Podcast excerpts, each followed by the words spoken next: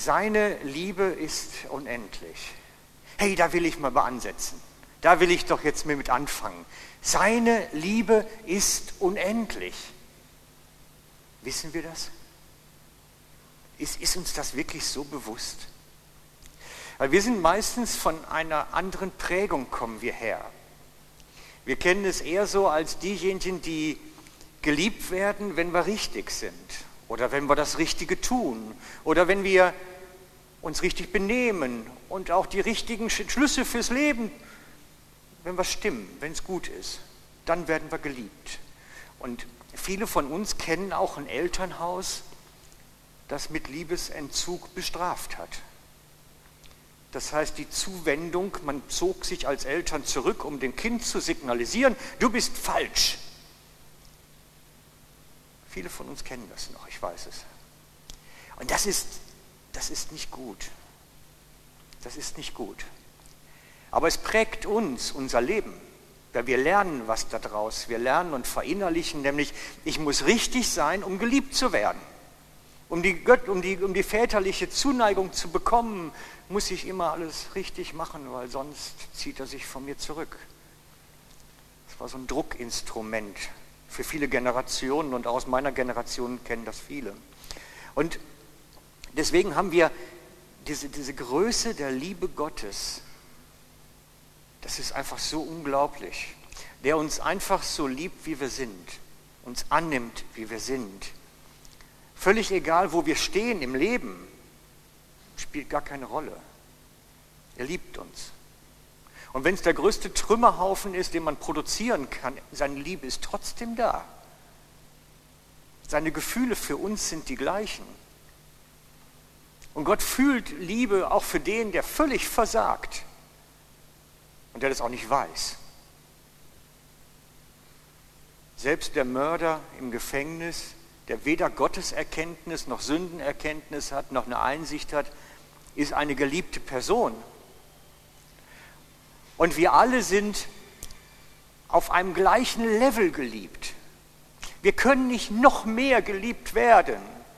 Wir können nicht noch mehr geliebt werden. Es ist einfach das Maximalmaß. Du kannst dir nicht noch mehr Liebe Gottes verdienen. Ich habe das, das Gefühl nämlich, das Maß, was Gott über uns so ausgießt an Liebe, aber hängt davon ab, was wir empfangen. Manche stehen da mit so einem kleinen Eierbecher, weißt du, und gucken dann und wundern sich, warum da immer so wenig kommt. Und manche haben dann schon den großen 10-Liter-Eimer und sind dann am gucken, hey, ja, da passt was rein. Ich gehöre zu der Kategorie Swimmingpool. Ich will da reinspringen, weil das ist so cool, das ist so gut. Das heißt also, die Liebe Gottes, die über dich ausgegossen wird, ist im gleichen Maximalmaß wie jeder andere von uns und auch von denen, die Gott nicht kennen. Die Frage ist des Empfangens. Empfangen wir es auch? Und das ist so ein bisschen meine Geschichte heute. Dass, dass wir so ein, so ein bisschen einen Blick dafür bekommen, wie groß ist eigentlich die Liebe Gottes für uns? Welche Dimension hat das eigentlich? Und ich habe vor einiger Zeit schon bereits versucht, oder nicht versucht, es ist, glaube ich, wahrscheinlich gelungen, euch ein Lied vorzustellen, so aus meiner Gebetskammer. Und das ist auf dem Zettel, den ihr eigentlich bekommen haben solltet. Und weil meine Gebetskammer ist, ist multilingual, das heißt mehrsprachig, ist das ein englisches Lied. Das heißt, hieß How He Loves Us. How He Loves Us. Also so dieses Lied, wie groß ist eigentlich die Liebe Gottes über uns? Jetzt habe ich selber keinen Zettel davon. Super, ich wollte es euch eigentlich vorstellen. ist okay. Er ist leidenschaftlich für mich. Gott hat Leidenschaft für dich. Das ist nicht einfach nur, naja, ist ein lieber Kerl, sondern es ist darüber hinaus. Es ist Leidenschaft da drin. Und dann wird dieser Vergleich gestellt, es ist eine Liebe wie ein Sturm, wie ein Hurricane. Und ich bin so ein Baum und Gott weht da so hindurch, durch mein Geäst, durch mein Laub. Und ich nehme so diesen, diesen Strom dieser Liebe in meinem Laub auf. Das ist ein tolles Bild, finde ich.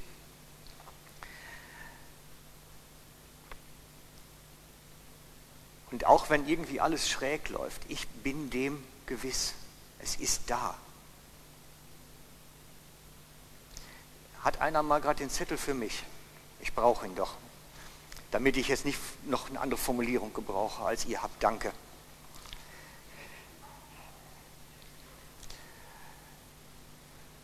Und ich finde diesen Satz auch toll. Und, und plötzlich bin ich mir meiner Leiden nicht mehr bewusst oder dem, wo ich drin stehe, weil ich von seinem Ruhm überdeckt werde. Das ist eine wunderschöne Formulierung, weil ich von seinem Ruhm überdeckt werde. Und ich merke, wie schön Gott ist eigentlich. Es ist, es ist ein Liebeslied, die die Liebe Gottes zu mir beschreibt aber auch wo ich sehe, wie er für mich empfindet. Ich merke, wie schön du bist und wie groß deine Zuneigung für mich ist. Gott hat Zuneigung für dich. Vielleicht, vielleicht magst du dich entsinnen, als du das erste Mal verliebt warst. Wisst ihr, wie das noch ist? So ein, ein kleines Gefühlsmoment mal. Da hat man Kribbeln im Bauch, wenn man sich trifft. Da hat man so ein bisschen, ach, das zuckelt da drin. Das ist bei Gefühlen so. Gefühle haben körperliche Auswirkungen. Vielleicht kann sich der ein oder andere noch erinnern, als das erste Mal so mit einem Mädchen ausgegangen ist oder mit einem Jungen. Da kribbelt es drin so überall. Und das ist das, was da beschrieben wird. Gott hat das Kribbeln im Bauch, wenn er uns trifft. Das ist seine Liebe für uns. Gott hat Kribbeln im Bauch. Wir sind sein Eigentum und er ist unsere Belohnung. Das ist dieser Spannungsfeld, in dem wir stehen. Wenn die Gnade ein Ozean ist, sollten wir darin ertrinken. Hey, das ist es, genau das ist es doch. Dann will ich Fisch sein und nicht Mensch wenn Gnade ein Ozean ist. Und so trifft der Himmel die Erde wie ein feuchter Kuss. Ein sloppy wet kiss. Könnte auch ein feuchter Zungenkuss übersetzen, das wird auch funktionieren. Und dann habe ich keine Zeit mehr und keine Energie mehr und nichts mehr über Trauer und über Sorgen nachzudenken, weil einfach dieser Moment zu toll ist. Und das ist das, was da beschrieben wird. Das ist das Lied. Und darum habe ich euch das vorgestellt, weil ich gesagt habe, hey, ich kenne kein Lied, was diese Liebesbeziehung besser verdeutlicht eigentlich, die Gott zu uns hat. Und ich möchte Sie eigentlich dieses Lied jetzt so öfter mal, weil die ganze Serie wird das so ein bisschen Tenor bleiben. Wir werden es jetzt mal gerade zusammen singen, weil so lang ist es auch nicht und ich werde es mit Sicherheit dann nächsten Sonntag wiederbringen. Wenn du wieder haben möchtest, Claudia, ich gebe es dir gerne. Ich brauche das jetzt nur für die Übersetzung, dass ich die gleiche Wording benutze.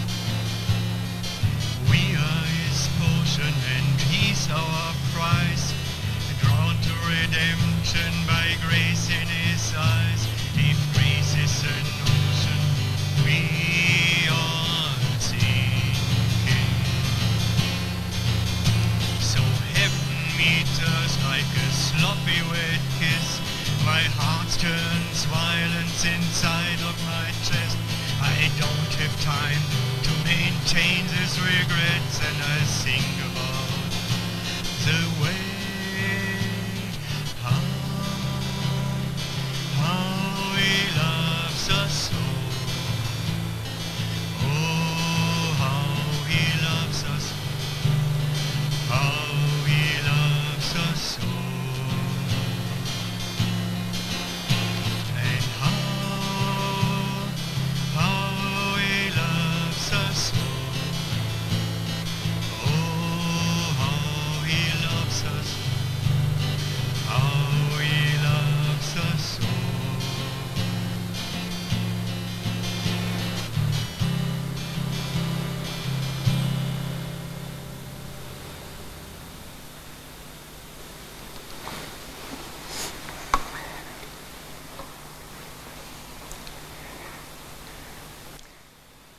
Du mir mal Natte mal geben?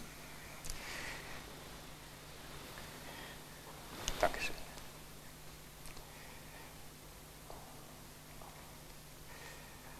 Ich habe eben schon erzählt, dass wir oft dieses Problem haben, diese Liebe, diese Menge dieser Liebe eigentlich anzunehmen. Dass wir eigentlich die begrenzenden Mittel sind. Und da möchte ich doch noch mal kurz drauf eingehen, weil das ist wirklich ein bisschen so der, der, der Schlüsselpunkt auch. Denn wir haben diese Liebe ganz oft das Gefühl, wir können sie gar nicht annehmen, weil wir uns selber so falsch fühlen. Weil wir selber das Gefühl haben, wir sind ja nicht würdig oder wir sind ja nicht richtig genug oder wir sind ja irgendwie schräg. Wie kann Gott uns denn lieb haben? Weil das ist ja schon ein Problem. Wir wissen genau um unsere Schwächen eigentlich. Und wie soll Gott uns da mögen mit all den Ecken und Kanten und was wir alles so haben? Denn obwohl Gott uns eigentlich geschaffen hat, haben wir uns alle nicht so entwickelt, wie er es mal gedacht hatte. Wir sind alle durch unser Leben gekennzeichnet, haben Dinge erlebt, die uns formen, die uns Wunden zufügen, die uns Erfahrungen machen lassen, dass wir selber das Gefühl haben, wir sind eigentlich gar nicht mehr richtig. Wir sind irgendwie schräg, schräge Vögel. Und dann haben wir das Problem, dass wir uns nicht vorstellen können, wie kann Gott denn jemanden lieb haben, der so ist wie ich. Der so wenig vertrauen kann oder der so komische Reaktionen mankisch hat. Oder, oder, oder. Da gibt es so viele Facetten. Sodass dass wir das Gefühl haben, wir sind eigentlich nicht würdig und innerlich wissen wir es auch genau, dass wir es nicht sind. Und dann denken wir uns, wie sollte Gott mich denn lieben mit diesem Maß an Liebe, wo ich doch so daneben bin. Und das Schöne an der ganzen Botschaft ist, für Gott ist das gar kein Problem. Überhaupt nicht. Der nimmt uns so schräg, wie wir sind. Und selbst wenn wir völlig unfähig sind, das irgendwie mal zu korrigieren, ist es immer noch gut. Weil wir sein Kind sind. Das ist die Grundlage, weil wir sein Kind sind. Ich habe immer so das Bild im Kopf, wir sind ja jetzt Großeltern geworden, haben so einen kleinen Buschi da ab und zu zu beaufsichtigen. Und wenn der sein Möhrchenbrei isst und dann sich Spaß macht, dann macht er auch mal und dann ist das Gegenüber auch voller Möhrchenbrei. Und wenn man dann die Eltern sieht, sagen die so in den ersten Monaten, oh, wie toll. Ja, die freuen sich. Haben zwar das ganze Hemd und alles voll, aber freuen sich, weil der Kleine macht Späßchen. Und so ist Gott auch. Er freut sich über uns, weil wir einfach sind, auch im Unsinn. Er kann sich einfach über uns freuen. Auch in dem, wie wir daneben sind. Und das ist eigentlich möglich geworden durch Jesus. Er hat das möglich gemacht. Das ist der Schlüssel des Christentums. Gott kann seine ganze Liebe über uns ausgießen, weil Jesus dieses Hindernis weggeräumt hat. Diese Blockade, diese Mauer, die dazwischen war, weggeräumt hat. Die Mauer an Schuld weggeräumt hat. Deswegen heißt es, die Gnade ist ausgegossen auf die ganze Menschheit, auf das Ganze, weil Gott jetzt mit seiner Liebe zu jedem kommen kann, der bereit ist, sie zu empfangen. Der bereit ist, sie zu empfangen. Also, Gott liebt dich, so wie du bist, im vollen Maße. Du musst nur einfach dastehen und empfangen und dich lieben lassen. Dann fragst du dich ja, und muss ich mich denn gar nicht verändern? Muss ich denn jetzt nichts machen? Ich würde vorschlagen, nee, mach nichts. Mag jetzt erstmal komisch klingen, ne? Ja. Nee, mach mal nichts. Sondern lass Gott mal machen. Das ist nämlich der Schlüssel. Wenn wir versuchen, uns besser zu machen, wird das meistens ein Krampf. Denn so, viel gut, so gut sind wir nicht und so kompetent sind wir gar nicht, dass wir uns reparieren können eigentlich. Sondern lass, machen wir es doch mal so, dass wir sagen, Herr, mach du bei mir. Richte du doch wieder das in Ordnung, was da im Leben kaputt gegangen ist. Mach du doch bei mir. Denn ich glaube, dass Gott dein Herz in Ordnung bringen möchte, wenn du es ihm hinhältst. Die Stellen, wo du verletzt worden bist, dass er die heilen möchte. Auf die Fehlentwicklungen, die du erlebt hast, eingehen möchte. Du kannst es erleben. Gott möchte dein Herz austauschen. Darum heißt es Herztransplantation. Das ist die Serie, Herztransplantation. Denn Gott möchte dir ein neues Herz geben. Das ist die Bibelstelle. Gabriel, gibst du uns die mal? Ezekiel war der große Prophet, der das vorher erkannt hat. Und ich will euch ein neues Herz und einen neuen Geist in euch geben und will das steinerne Herz aus eurem Fleisch hinwegnehmen und auch ein fleischernes Herz geben. Gucken wir uns das mal genau an. Damit ist für alle, die ein bisschen von Medizin verstehen und auch nur so viel, nicht das Organ gemeint. Gott will nicht, dass wir eine neue Pumpe fürs Blut bekommen. Ne, also nur mal zur Klärung. Deswegen hat die Hoffnung für alle eben bei den Übersetzungen schon sehr modern von den Gedanken und Gefühlen geredet. Weil es geht um den inneren Menschen. Es geht nicht um die Fleisch-Blutpumpe. Es geht um das, wo wir unsere Empfindungen sitzen haben, unsere Seele eigentlich. Gott will den inneren Menschen von uns reparieren und uns dafür ein neues inneres Organ geben. Für die, die dabei waren, denkt an Tante Bertha. Tante Bertha muss innen drin neu werden. Dann habt ihr ungefähr den Gedanken. Und das ist das, was Gott bei uns innen drin tun möchte. Er möchte unser seelisches Herz, unser Empfindungsleben, unser Gefühlsleben, unsere Gedankenwelt dadurch erneuern, indem er uns etwas Neues innerlich. Da fragt man sich natürlich schon, wie geht denn das? Wo ist der Operationstisch Gottes, wo ich mich hinlegen muss? Ich bin bereit. Nein, das ist kein OP-Tisch in dem Sinne, wie wir es uns vorstellen, sondern es ist mehr ein, ich lege Gott mein Herz her und sage, reparier du es. Ich möchte, dass du all das, was dann nicht in Ordnung ist, wieder in Ordnung bringst. Ich möchte, dass du etwas an mir tust, am inneren Menschen. Ich möchte, dass du etwas reparierst.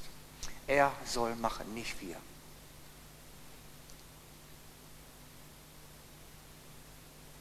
Nickt mal kurz, wenn ihr es verstanden habt. War das okay? Ja? Okay, so halbwegs, gut.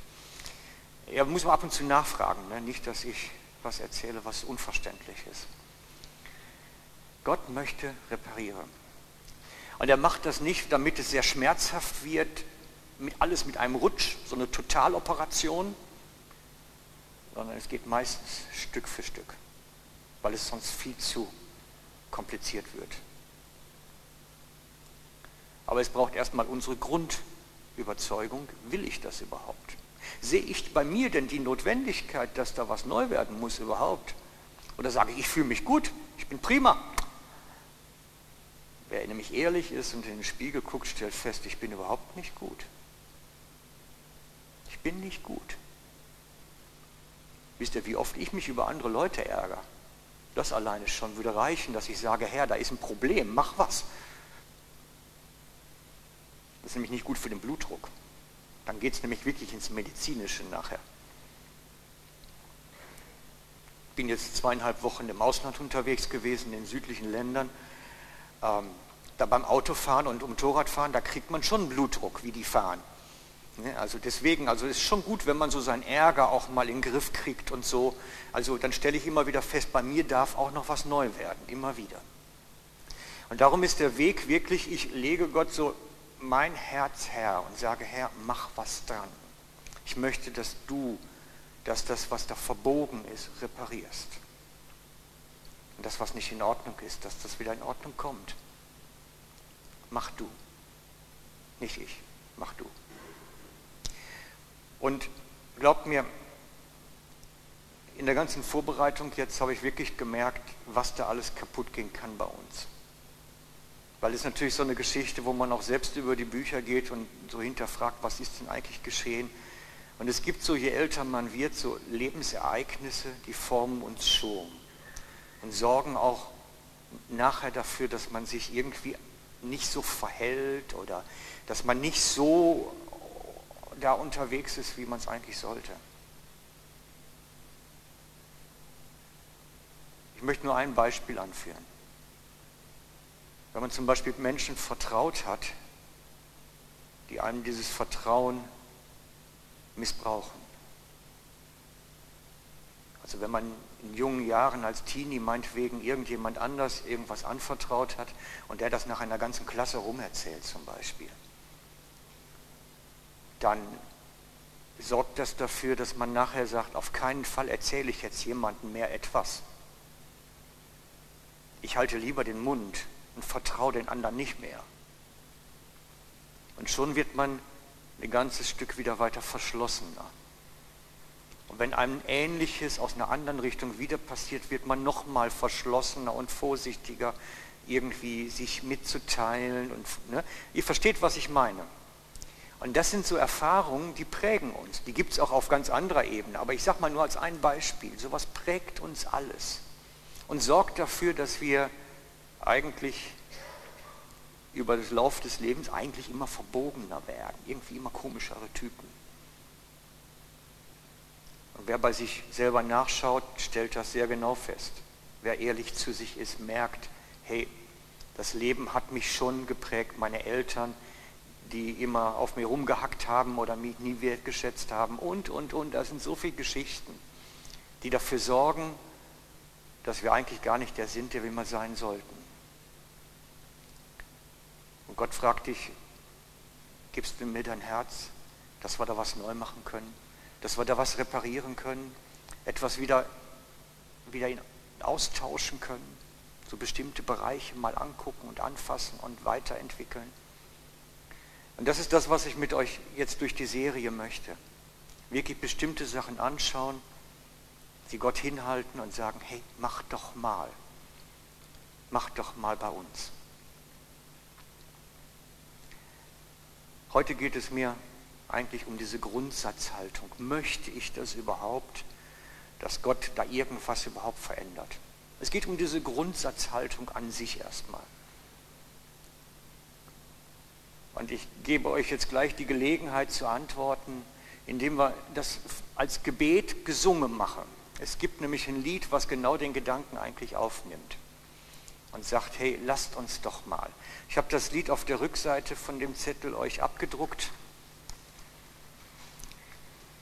Der Liedvers beginnt wirklich damit, dieses Ich gebe dir mein Herz. Das ist ein Gebet zu Gott, Freunde. Das ist nicht ein Lied zu singen. Das ist ein Gebet.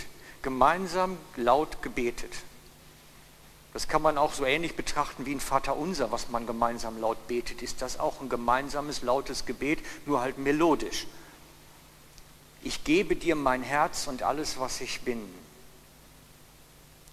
Um deinetwillen, Herr, lege ich es vor dich hin.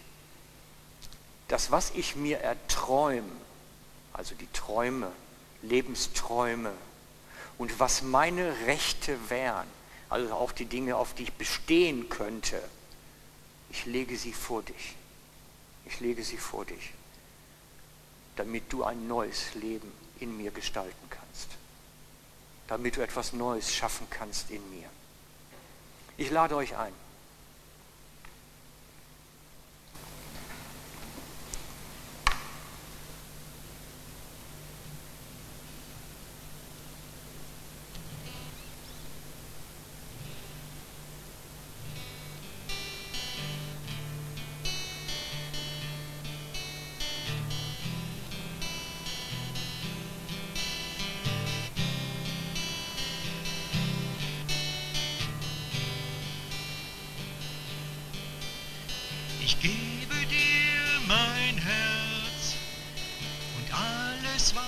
Was ich bin.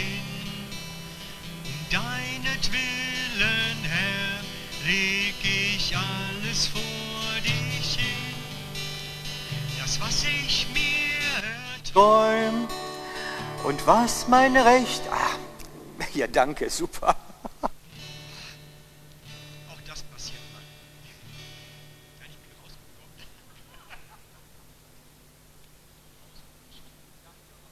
Lieb von dir. Sorry, wir müssen noch mal. Aber da haben die, die es nicht kennen, schon mal einmal gehört. Das war schon mal gut. Zum Einüben fürs erste Mal war das genau richtig. Das habe ich so gewollt. Ich gebe dir mein Herz und alles, was ich bin. Um deinetwillen, Herr, leg ich alles vor dich hin. Das, was ich mir erträum, was meine Rechte wären, ich gebe alles auf für ein neues Leben, Herr. Mein ganzes Leben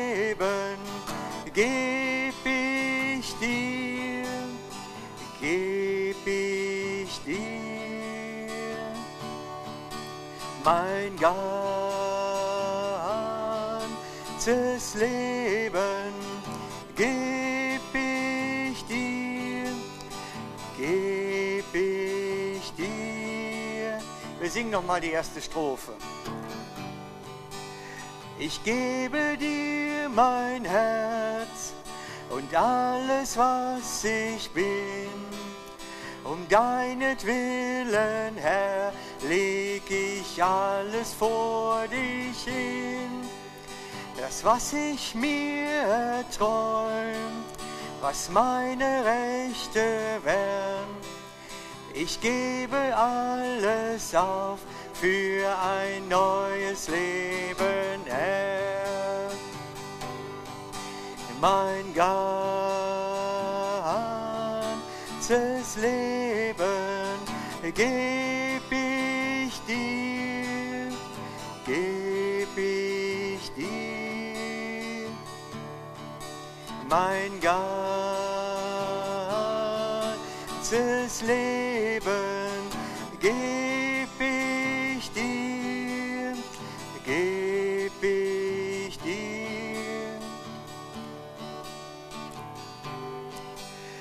Ich sing dir dieses Lied, ich warte vor dem Kreuz. Und was die Welt sich wünscht, verliert all seinen Reiz. Ich will dich kennen, Herr, und deine Herrlichkeit, die Freude, die du teilst, sogar in deinem Mein ganzes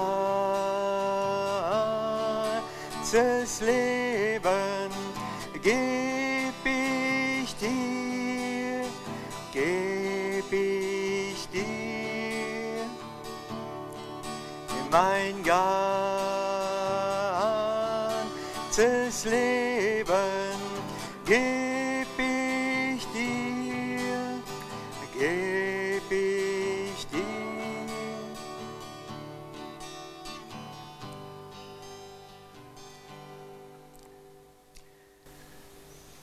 Ja, Jesus, du hast dieses Gebet gehört von uns. Du hast gehört, dass wir unser Leben wirklich dir geben wollen, dass du es anlangst, dass du deine heilenden Hände darauf legst, dein Blessing, deinen Segen darüber ausbreitest, deine Herrlichkeit ausgießt über unserem Leben und wir innerlich diese Erneuerung und Heilung erfahren dürfen an unserem Herzen. Du hast verheißen, dass du uns Herz austauscht, dass du es berührst und veränderst, uns wirklich etwas Neues gibst. Und ich möchte dich bitten, Herr, wirke du an uns. Wir sind dein, wirke du an uns jetzt, Jesus. Amen.